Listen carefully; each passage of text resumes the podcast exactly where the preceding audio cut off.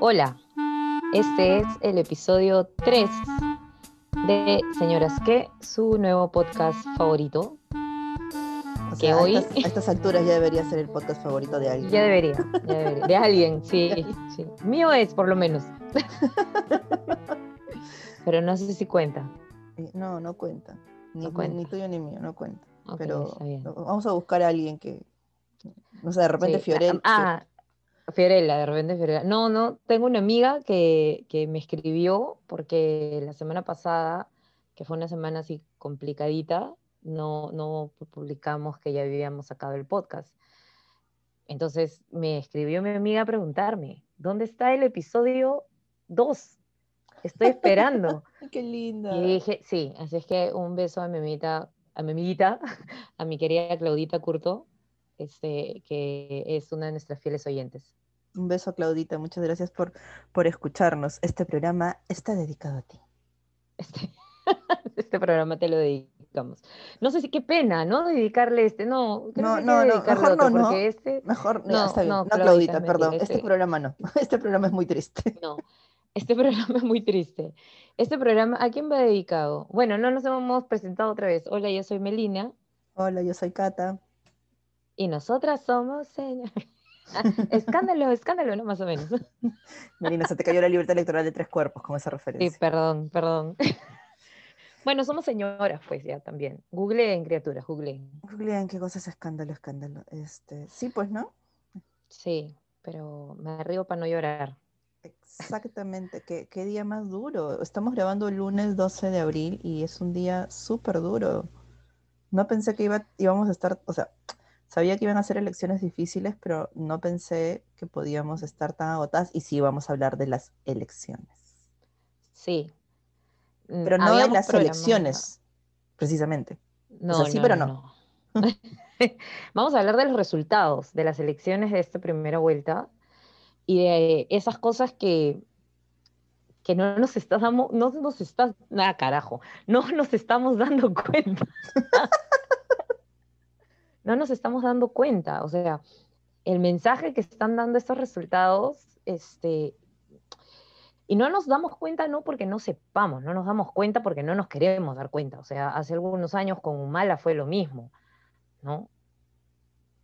Ya, pero Humala pues no te ofrecía cerrar el Tribunal Constitucional como te ofrece No. Pedro Castillo, pues, No, no, O no, no, de sea, acuerdo, de acuerdo. No, no comparo a los, a los candidatos, sino comparo la situación, que era eh, lo que hablábamos mientras nos preparábamos para grabar, que, eh, o sea, hoy ha vuelto a salir el- el- la frase, Lima no es el Perú. ¿no? Entonces, claro, en las elecciones anteriores fue, oye, o sea, en Lima puede estar ganando, mira, cualquiera, no sé, pero, pero no es quien decide la elección, claramente. Definitivamente. Felizmente. Porque si fuera por Lima, el presidente sería o Hernando de Soto o Rafael López Aliaga. O sea, te juro, ai- ayer yo sentada en mi, en mi humilde mesita de votación en Breña, contaba los votos y no podía creer que habían tantos votos por este par. O sea, y digo, Breña no es un distrito ni, ni, ni rico ni, ni pobre, es un distrito clase mediero. ¿No? Más tirando para abajo que para arriba, es cierto, pero es clase mediero. Entonces, ¿cuál es este afán de votar por dos personas o de colocar en primera, en- entre las primeras opciones a dos personas que son hiperconservadoras ah, y además de hiperconservadoras, son personas con la lógica de, una lógica de empresariado que tiene muy poco que ver con, con los derechos sociales, con, con la redistribución de la riqueza. Y, y te juro que no lo entiendo. No, no lo termino de entender, no lo termino de procesar. En serio. Te comentaba hace un ratito, yo estuve revisando eh, la, la página de los resultados de la OMPE, que la, la- la vi desde que salió el, los resultados este, del flash electoral. Dije, por favor, ¿a qué hora van a salir los primeros votos, este, resultados, perdón, del conteo rápido, ¿no? Ujú. Y empecé, me he quedado despierta hasta muy tarde porque no, no he podido dormir ayer, o para amanecer a- a hoy, mejor dicho, este, y revisaba y empezó, y empezó a checar por departamento y por distrito en el caso de Lima. Y algo que me ha llamado muchísimo la atención, aunque no sé si la verdad me ha llamado mucho la atención, creo que quiero que me llame la atención por algún motivo, es, es este, eh, eh, lo, lo, conservadores que podemos ser aparentemente los peruanos y lo conversábamos en el post anterior. No son algunos. O sea, los partidos más conservadores, tanto, bueno, de derecha como en este caso en la extrema izquierda, eh, han ganado en, casi todos los distritos de, Lima. O sea, en Lima, por ejemplo, eh, en la mayoría de distritos, si no era López Aliaga, era de Soto, ¿no? y, y, uno que otro Keiko, y en los distritos más alejados al centro de la capital, y sobre todo hacia la sierra, o sea, Lurigancho y Guarochirí. Lurigancho es el distrito al que pertenece Chosica, Chaclacayo, Chaclacayo, no, sí, ¿no? toda esta zona este, Carapongo. Este, ha ganado Castillo, ¿no? Donde hay mucho migrante, mucho migrante del Lande, además, ¿no? Este, no sé si eso tenga alguna relación, creería que sí, porque hay, un, hay una sensación de repente de identificación, de decir, bueno, este señor es como yo y este señor me va a, o sea, sí le creo, porque me, proyecto, me identifico. Respecto a, a, De Soto y a Rafael López Aliaga, no tengo idea. O sea, es que somos, somos conservadores, ¿no? Finalmente somos una sociedad conservadora, una sociedad, como hablábamos la, la semana pasada, una sociedad calzón con bobos. Sí, yo sé que somos una sociedad conservadora, pero o sea, escuchándolos a ellos dos solamente en los debates presidenciales, más allá del conservadurismo, no tenían una sola propuesta lógica. O sea, no había en sus discursos nada articulado. Y en las entrevistas que les hacían, desgraciadamente, ahí la prensa también les debe, le debe mucho al, la prensa televisiva, sobre todo, le, debe mucho al, al país. Eran, pero entrevistas que muy pocas veces fueron por, por lados que realmente sean importantes para la gente.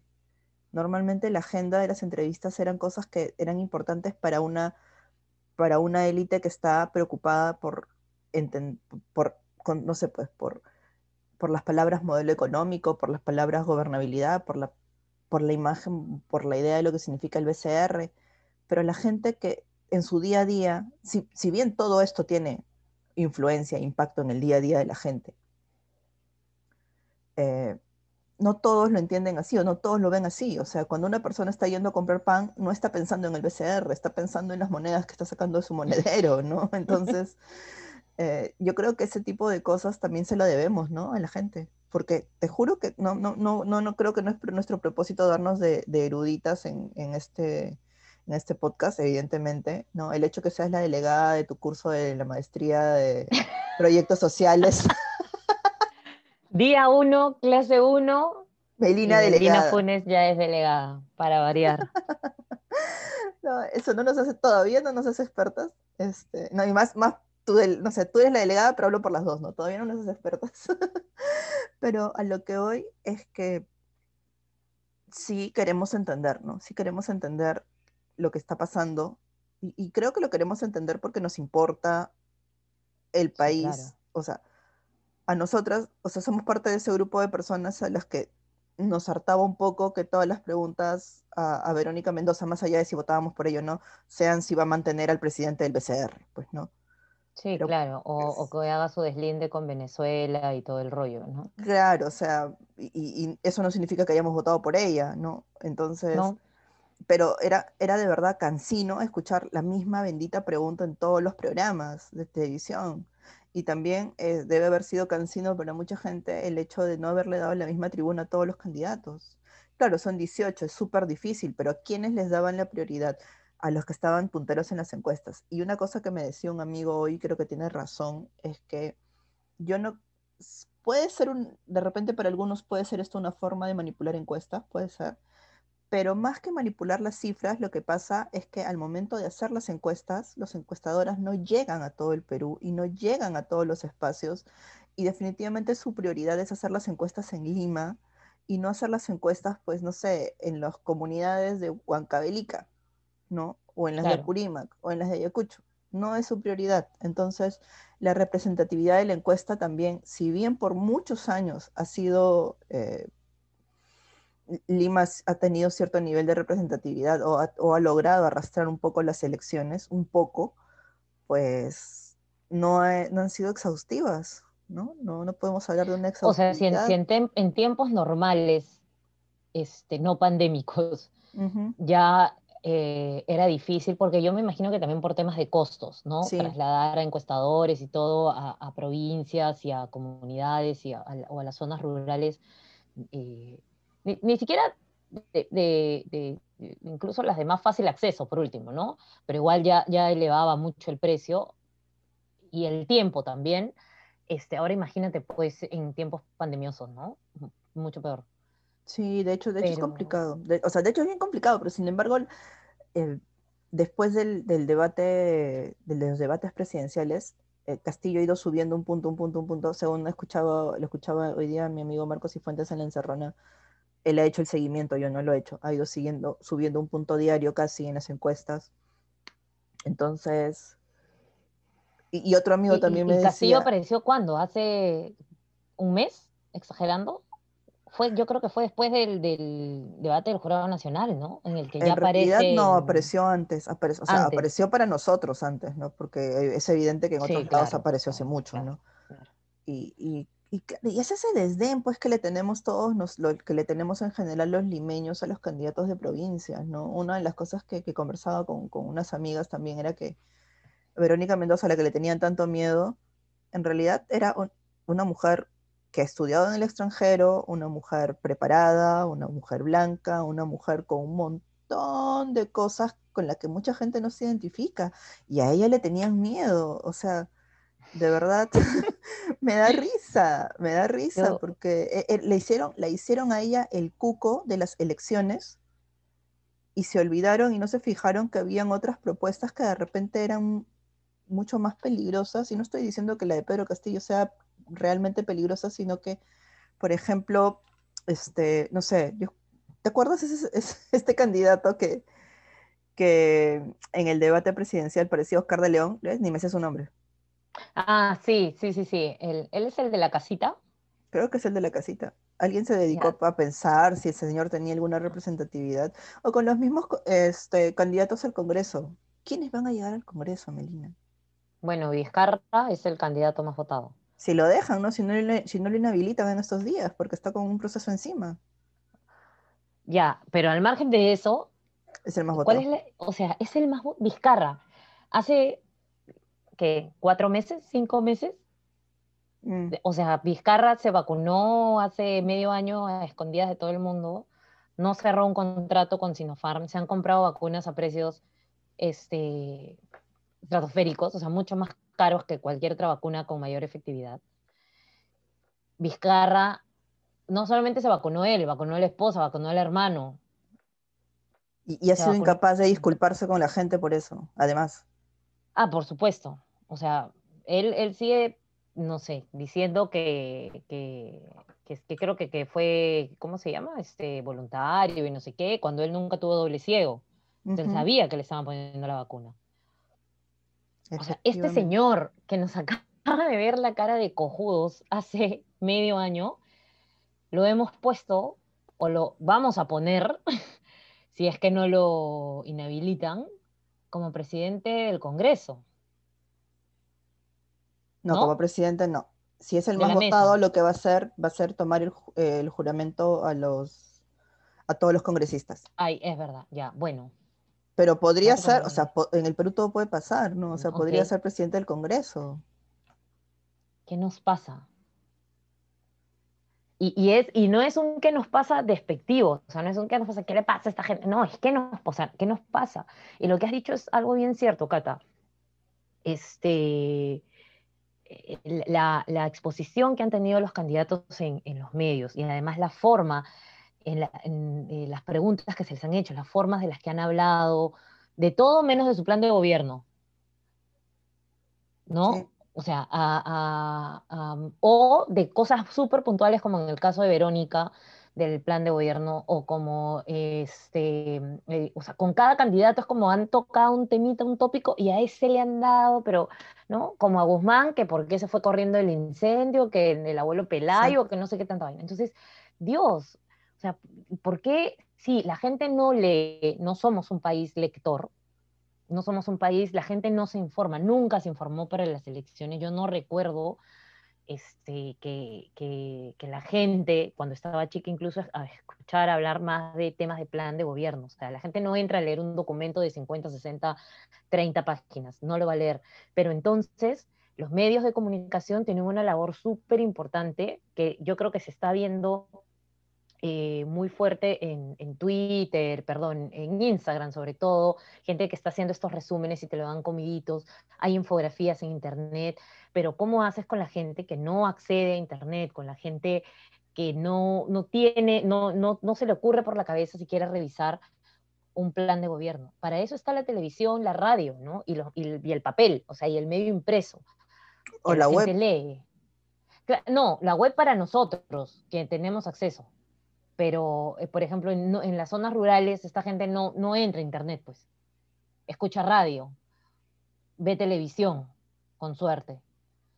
¿no? La gente mientras está chambeando en el campo, o mientras está en su chamba, en el, o mientras está en el micro, está escuchando radio, este, bueno, ya nadie escucha radio, sobre todo los jóvenes, creo, pero, pero digamos, de alguna manera, este, tenemos que entender de que no es la forma de, enfocar el tema de los candidatos. estamos, no estamos haciendo las cosas bien.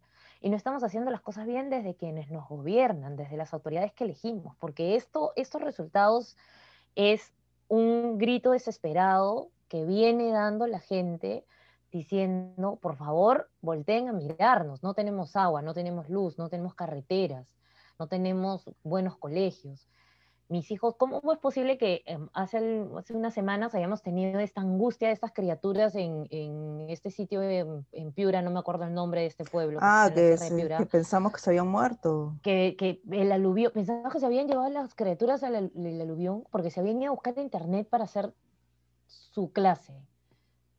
Por Dios, o sea, ¿cómo, cómo vamos a querer que esta gente confíe en el, en el limeñito este, empresario, claro, que, que, que tiene las grandes empresas o que tiene no sé qué, o en la chica linda del, del, Ande, pucha, muy inteligente, muy todo, y que cree en los derechos de todos y todo, pero, o sea, ¿cómo te voy a creer si ya, a mí ya me hablaron de todo y nadie hace 30 años sigue pasando por acá el aluvión, hace 30 años que, no sé, que se siguen contaminando mis hijos con, con las aguas llenas de plomo por la minería ilegal.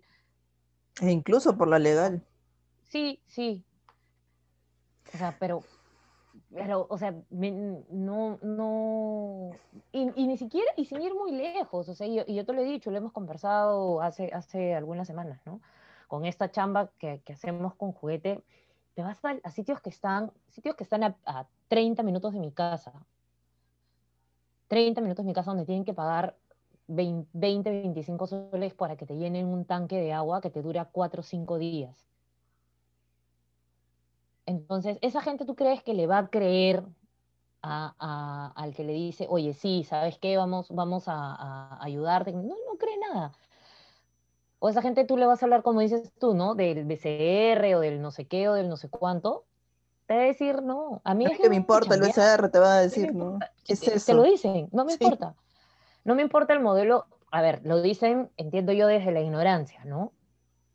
No me importa el modelo económico, no me importa el no sé qué, no me importan estos términos este, raros de la economía, de la macroeconomía, ¿no? O, las funciones, o no me interesa nada. Que, que cierre si quiere, la gente te puedo asegurar de que tú preguntas y la gente puede que cierre si quiere, pues el, el Congreso, que cierre el Tribunal Constitucional.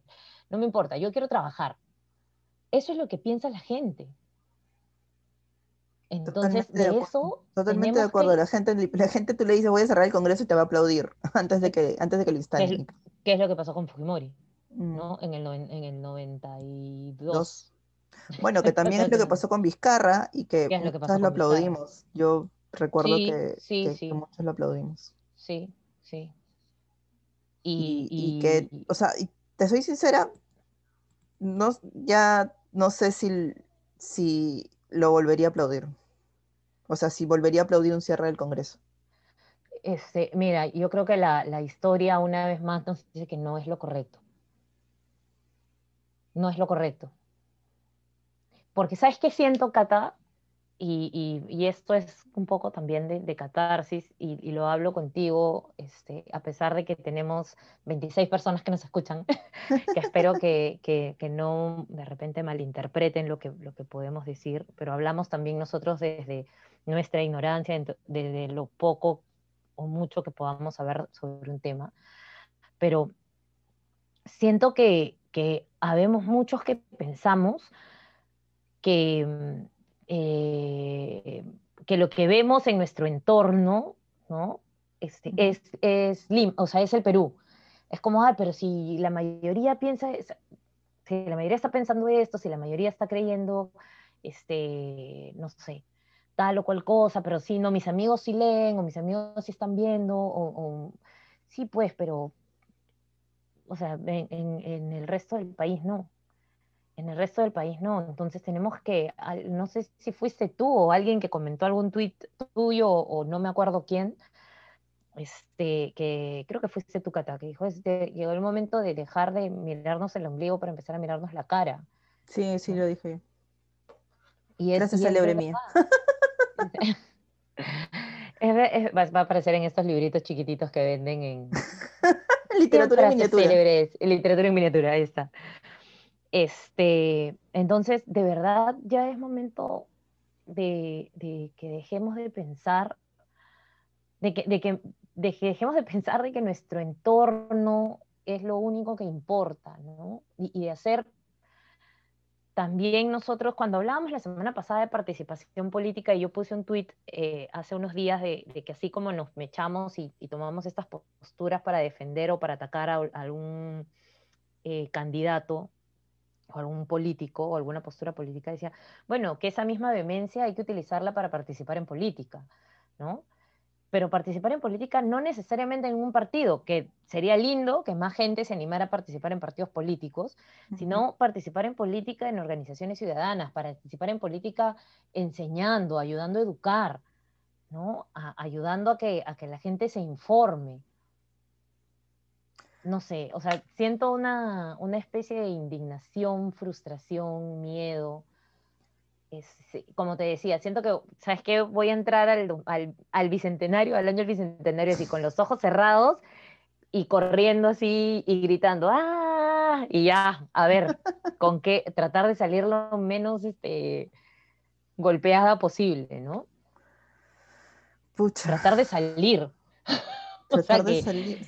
que sí. ninguna de las dos, de las dos este, posibles opciones quiera quedarse. Es que, ¿sabes qué? ¿Sabes qué también me da, me da que hacer? O sea, hoy día escuchaba, una amiga me pasó un, un video de un pata que decía, ah, yo pensé que iba a ganar Hernando de Soto. Y es Ah, como, con el tonito de voz. es que con ese tonito de voz lo decía, ¿no? Y, y, a lo que voy es, es que ese, ese análisis tan básico de, ah, yo pensé que iba a ganar Hernando de Soto porque, bueno, entiendo que la gente que vota por, que no ha votado por él es porque es ignorante y es como que, aguanta, aguanta, amigo, o sea, lamentablemente, esa es la gente que está más cerca de manejar el Perú que los Pedros Castillos, ¿no? Que si- sin idealizar a Pedro Castillo, sin romantizar la idea de Pedro Castillo, ¿no? Entonces, cuando tienes una oportunidad como esta, puta, la han aprovechado y la han aprovechado bien. Yo te juro que me declaro ignorante como para entender cómo Pedro Castillo ha llegado al, al- a ocupar, a tener el porcentaje que llega, que, que- que tiene ahora. O sea, me declaro ignorante en, el- en la medida en que, eh, mm, o sea, creo que entiendo algunas de las, de las motivaciones de su electorado, pero igual debe haber un trabajo político, hay un trabajo político que no he terminado de, de, asimilar, de, desmenuzar, de, chequear, ¿no? Entonces, me gustaría chequearlo para entenderlo también, porque estoy completamente segura que hay muchas cosas que se nos están escapando de vista como ciudadanas, como, a mí como periodista, como mujeres, a, ¿no? a las dos, eh, como interesadas en, ciertas cosas como el feminismo, ¿no? Como progreso, entre comillas, eh, porque creo que desde, desde, los ámbitos, desde los espacios en los que, en que nos movemos, eh, hay muchas cosas que todavía no terminamos de entender. Pero hay una cosa que es lo que a mí me molesta y me molesta muchísimo, que la gente está preocupada por entender el, el, voto de Pedro Castillo y se indigna por, por el, voto, el, el, voto por Pedro Castillo y no se indignan realmente o no les molesta o ven como algo natural que Keiko Fujimori está en segunda vuelta. O sea, ¿es en serio? ¿Tenemos 20, 15 años votando por esta mujer? Bueno, tenemos, no. Yo nunca he votado por un. O sea, claro, como país, digamos. Claro, como país. O sea, tenemos 15 años votando por esta mujer. 15 años, Melina.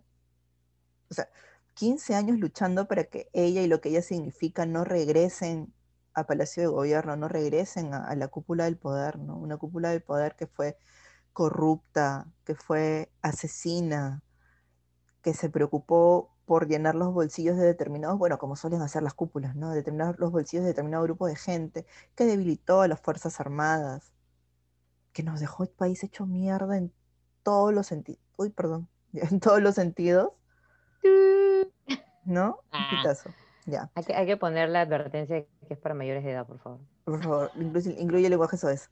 Este, nos dejó el país hecho puré y ahí la gente sigue insistiendo en darle el voto, ¿por qué? O sea, y eso no te, asombra, eso no indigna, eso, eso no molesta. ¿Sabes qué pienso? Y es, y es, o sea, realmente, o sea, a ver, ¿cómo lo digo? Ni, ni siquiera lo puedo decir, porque es como, me niego, me niego, pero o sea, realmente tantos estábamos en contra de, o sea, claramente no. Claramente el, grupo que peleó, que luchó y que salió y que se enfrentó era un grupo grande, es, un grupo grande, un grupo importante, pero claramente no representativo, porque de lo contrario no estuviera en segunda vuelta. Pues sí. Y no es el único año, no es la única elección. La elección pasada con Kuczynski, ¿cómo la pasó? ¿Cómo pasamos la segunda vuelta? ¿No te acuerdas? Ajustando todos. Entonces, eh, entonces, claramente, el Perú, o sea, el Perú, y esto es un poco con la, con la, con la, con la otra cosa que queríamos tocar, claramente el Perú no es las redes sociales, no es nuestro entorno, no son nuestros amigos, ni siquiera los amigos de nuestros amigos. ¿No? Mm. Hay un mensaje que una vez más no estamos leyendo y, lo que hablábamos, ¿no? De, de, qué es lo que quiere escuchar la gente. ¿Qué es lo que, qué es lo que los hace simpatizar con, con, los Fujimori? con la dinastía Fujimori. ¿Qué pasa? ¿Por qué la gente, por la gente no, no siente esta, no, o no hace esta reflexión, o no hacemos esta reflexión? Porque creo que al final estamos todos metidos en, distintos temas, pero en el mismo saco al final. O sea, no, no podemos zafar el cuerpo, ¿no? Como que, que, me parece, a eso me parece peor, ¿no? Es decir, ellos hacen, ellos votan, ¿no? Sino creo que esto es un tema muy, muy colectivo. o sea, de todos, mejor dicho, responsabilidad de todos. Claro, y tenemos que asumirlo como tal. El problema es que no lo asumimos como tal. Sí. Entonces dices, ¿qué, qué, cuál es el, discurso que están teniendo estas personas que estos señores quieren escuchar? O estas señores, estas señoras, esta gente. ¿Por qué, ¿Por qué están haciendo match con estos discursos tan polarizados? Estos discursos tan radicales yo te voy a decir una cosa. con, con seguramente, a ver, siendo, tratando, tratando de dejar un poco de lado mis, mis, mis filiaciones, ¿no? Las cosas a las que quiero, las que creo, tratando de entender, de salir un poquito y de entender, es lo que te decía hace un rato. A estas personas, a las personas, por ejemplo, que viven en zonas rurales o que viven en los asentamientos humanos o que, o que viven en, en- en un cerro, a esta gente que se ha ido a invadir el morro solar, Mm, tú le vas y le vas a decir, "Ay, sí, ¿sabe qué, señor? Miren, las propuestas de nosotros son, bueno, educación, salud, alimentación, bla, bla, bla, este, em, igualdad de, de derechos para todos, para todas, este, reducir la brecha salarial para las mujeres, este, reducir, no le importa. Eso no es en lo que están pensando. A esta gente lo que quiere es, yo quiero comer, yo quiero seguir trabajando en- y en algunos casos es ni siquiera es seguir trabajando. En algunos casos, cultura Fujimori, quiero estirar mi mano y que me des mi- mi- lo que me corresponde. Pero, a ver, porque hay mucha gente que se acostumbró a eso, ¿no? Como que es la obligación. Pero, digamos, el grueso es, señor, ya, chévere, todo lo que quiera, todo, todos los derechos, todas estas cosas progresistas, como las decimos, todo bien ya, pero no, sí, la verdad, usted primero me tiene que asegurar que yo quiero comer. O tiene que asegurar que usted va a meter preso a esta gente que se pelea en la puerta de mi casa y se agarran a tiros estas pandillas y me roban mi celular y me rompen la luna en mi casa y que. Entonces viene alguien con un discurso radical, viene alguien con un discurso duro diciendo yo sí le voy a meter, voy a meter preso a todos los corruptos, yo este, no le voy a hacer caso a la prensa mermelera, este, me voy a enfrentar a la no sé qué, ¿no? Mire, te estoy hablando de, de, de, de, am- de ambos bandos, ¿ah? O sea, no solamente de derechos, no solamente de este caso de la extrema radical, la izquierda radical, perdón, que representa Castillo, sino, o sea, tú a esta gente le vas con estos, eh, estas, estas soluciones, entre comillas, radicales, porque sus problemas son radicales. Porque esta es la gente que se muere si le da COVID. Exactamente. ¿no? Que ni siquiera va a poder pagar un balón de oxígeno. Esta es la gente que no se va a poder ir a Estados Unidos a ponerse una vacuna. Y tiene que esperar la inaptitud o, que nuestras autoridades y nuestra, burocracia, ineptitud, perdón, de estas personas se dignen siquiera pensar en que, los, en que eh, necesito vacunar a la gente. La gente necesita salir a trabajar y no se tiene que enfermar o no tiene que morir, ¿no? Entonces, claro, pero contradictoriamente es la gente que ha votado por Vizcarra, ¿no? O sea, el, el- es, es, es rarísimo, es rarísimo, pero sí hay un tema muy cierto, o sea, hay, nunca nadie se ha ocupado en resolver de verdad los problemas y las necesidades que tienen estas personas. Nadie, nadie, solamente van cuando hay campaña política a ofrecerles el oro y el moro. Claro, pero eso es, to- eso es toda la vida, ¿no? Ahora, Sí, toda la vida ha sido eso. Y, bueno, ¿no? Y ahí, no llega el Twitter también, pues, ¿no? no llega el Twitter, pues. Ahí no llega Y el si les interesará tener Twitter. Claro, y en Twitter la gente matándose, pues, por, por cosas, creyendo que entiende cosas que en realidad no termina de entender, ¿no? O sea, se- se- se- sirve para hacer un análisis del discurso de la gente que tiene Twitter, todas esas mechas, pero no es, pues, o sea, no es precisamente representativo teniendo no en cuenta que... Mira, cuando hice mi nota, qué mal ha envejecido mi nota sobre, sobre lo- el uso de las redes sociales en los candidatos. porque, porque nadie, ninguna persona que entrevisté, y ni yo misma se me ocurrió pensar en Pedro Castillo. ¿no? Yo tampoco.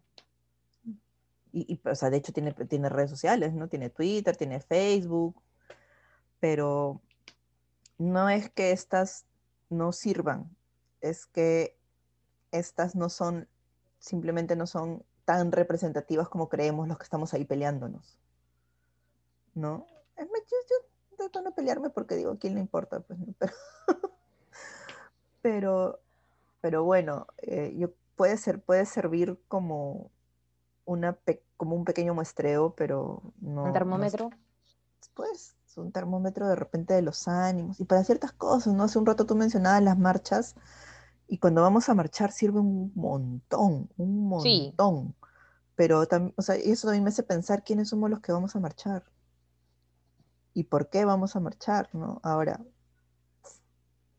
hay cosas que sí, sí nos unen y son más o menos universales, ¿no? Por ejemplo, no sé, estoy, pensando retrocediendo mucho en el tiempo, retrocediendo 20 años en el tiempo en la marcha de los cuatro suyos, ¿no? Cuando ya lo, lo que estaba haciendo Fujimori era exageradamente escandaloso y, era demasiado evidente que estaba todo cochino ahí, ¿no? Y me pregunto también qué pasó con esa indignación de, que trajo gente de todos los lados del Perú. ¿Qué pasó con esa gente que en un momento se la fajó para decir no quiero lo que está haciendo Fujimori, no lo quiero volver a ver en mi país? que sigue votando por Keiko. De, verdad, no, no, no lo termino de entender. ¿Qué, ¿Qué pasó con esa gente? No sé. Por favor, algún antropólogo, algún sociólogo, algún politólogo, algún politólogo que nos pueda explicar, porque yo tampoco entiendo. O sea, me queda claro de, de, que hay, hay, un, hay un grito súper fuerte y creo que cada vez más fuerte este, por exigir atención y por exigir un cambio ¿no? en, la clase política. Este, pero ahora, ¿por qué creen que ese cambio puede hacer Keiko Fujimori o en este caso Ciro Castillo? Pedro, Castillo. perdón. Pedro Castillo este, no soy la única que lo ha confundido, ¿ah? Pedro Castillo, este, no, no, no sé, no sé. Solo como te digo, se me ocurre que la gente quiere escuchar este, este discurso fuerte que yo te, yo, te soluciono el tema, ¿no? Me pare, o sea, quiere cosas más concretas. No me hables, como decías hace un rato, ¿no? De la señora que va al mercado o el señor que va al mercado a hacer sus compras, no le importa el, quién está en la cabeza del BCR o no, lo que le importa es tener plata en su monederito para poder ir al mercado y hacer sus compras. Porque no miramos, no, no sabemos mirar lo macro. Ah, pero no estamos educados en ello.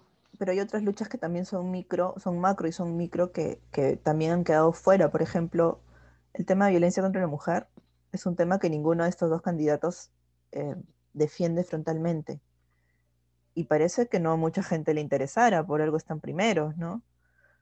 Pero esa es una cosa que nos toca a todas, a todas las mujeres, las que con más y con menos dinero, con más y con menos oportunidades, claro, algunas de una forma mucho más cruda, mucho más cruel, no voy a decir que todos somos iguales, pero sí, a lo que voy es que es un tema que nos debería interesar a todas. ¿De verdad nos está interesando a todas? O sea, mm, ¿por qué no nos está interesando a todas?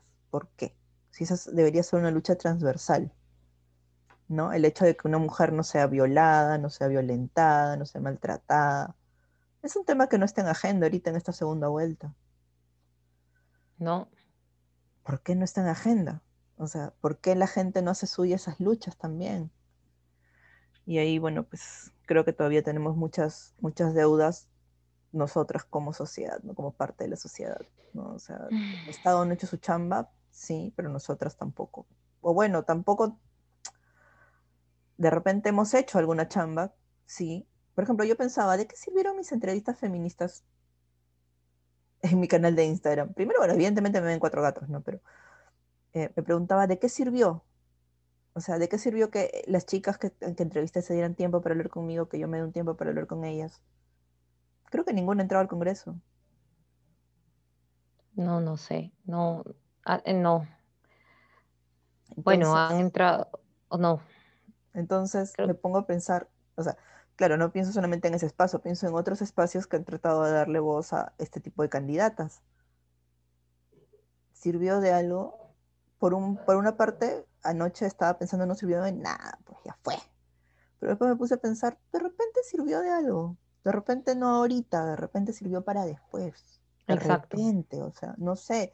Igual creo que hay mucha chamba por hacer por ahí, ¿no? De chequear, de investigar, de conversar con más gente que no necesariamente piensa igual a nosotros, porque Hay una cosa que al menos pasa conmigo en las redes sociales. Estoy tan harta de gente que, con la que no se puede conversar, que, pero trato de no conversar con ellos, ellas o con ellos.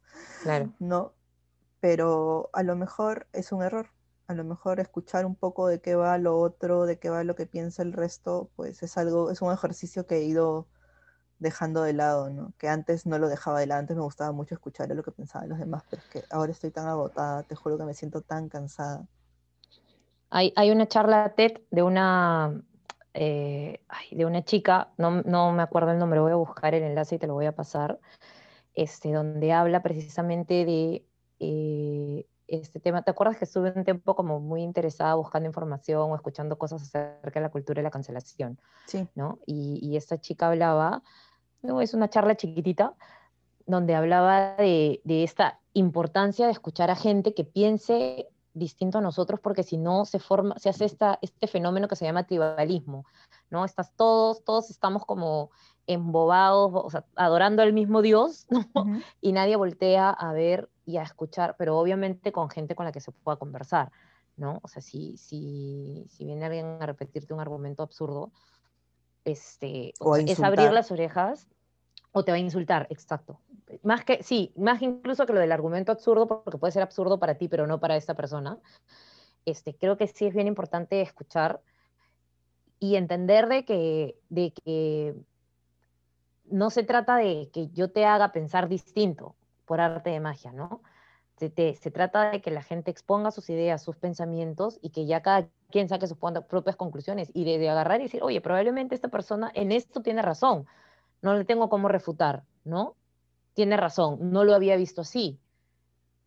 Pero, eh, nuevamente, estamos tan polarizados que es o estás conmigo o estás contra mí. No existe ese punto medio, no existe el punto de conciliación ni siquiera las ganitas de querer conciliar, ni siquiera. Pues comprométete, Melina Funes, a buscar esa charla TED y la ponemos en, en, nuestras redes. En nuestras redes. Y esa será nuestro recomendado de la semana. Sí, sí. Así es que bueno, una vez más nos pasamos de la media hora, como siempre. Ya para que prometemos, ya parecemos políticos ya. Pero este, bueno, ha sido nuestra, nuestra, nuestra sesión catártica necesitábamos, necesitábamos hacer catarsis. Eh, espero que compartan algunas de nuestras ideas y si no las comparten, háganos, háganoslo saber porque siempre estamos quedando en que es bueno el diálogo.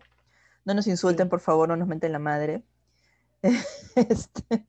Porque tenemos respuestas muy creativas y divertidas. sí, sí, sí, también es cierto. Así que... Pues, no, no, porque ya, ya basta de división, ¿no? Ya basta, o sea, ya tenemos bastante y el 6 de junio, que es el cumpleaños de mi hermano, pobrecito, qué feo va a pasar sus cuarenta y tantos.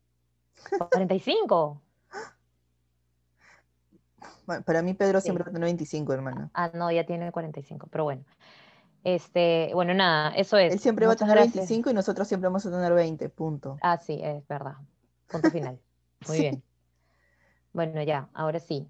Muchas gracias este, por escucharnos y como dijo Hurtado Miller, que Dios nos ayude. Que Dios nos ayude, exactamente. Bueno, gracias por llegar hasta aquí y nos escuchamos en el próximo programa. va a ser muy divertido, ¿no? Lo prometemos. Ok. Chao.